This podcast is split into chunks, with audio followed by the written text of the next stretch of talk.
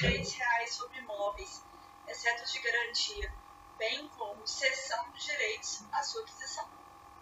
E por último, o ISS ou ISQN, que é o imposto sobre serviços de qualquer natureza. Primeiramente, vamos analisar o IPTU. O IPTU incide sobre propriedades mobiliárias e é um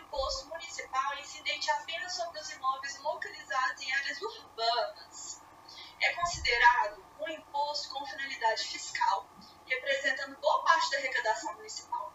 No entanto, ele pode excepcionalmente ser utilizado com objetivo extrafiscal.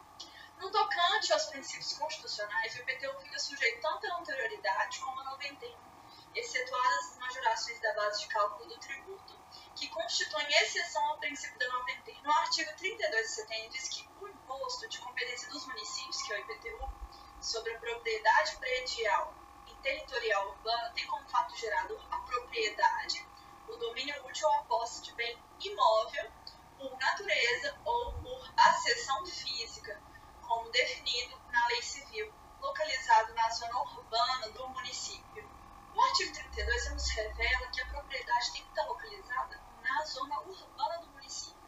E lá no parágrafo 1 do mesmo artigo, diz o que é ser localizado dentro de uma área urbana.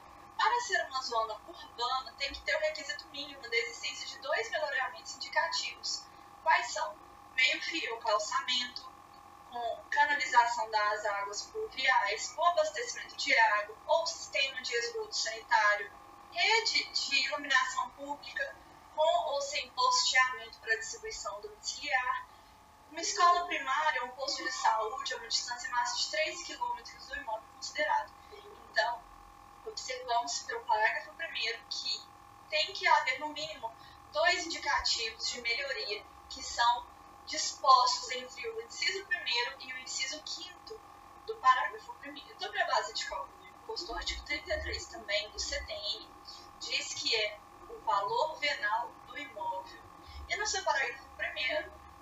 que na determinação da base de cálculo não se considera o valor dos bens móveis mantidos em caráter permanente ou temporário no imóvel. Para efeito de sua utilização, exploração, aformoseamento ou comodidade então, não se leva em conta os bens móveis que estão em caráter permanente ou temporário dentro do imóvel, apenas, apenas o valor venal do imóvel.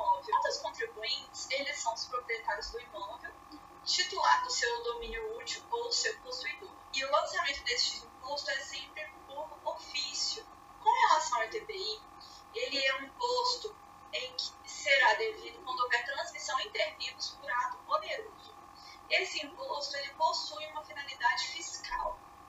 A base de cálculo desse imposto, assim como o IPTU, também é o valor venal dos bens ou direitos transmitidos.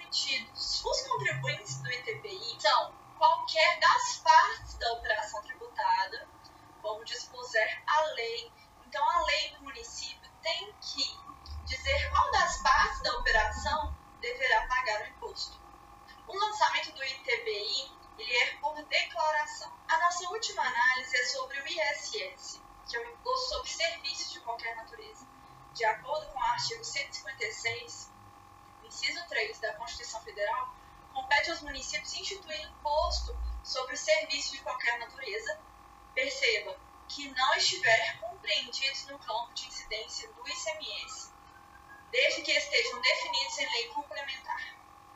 Como o ISS é um imposto sobre serviço, a base de cálculo será exatamente o preço do serviço.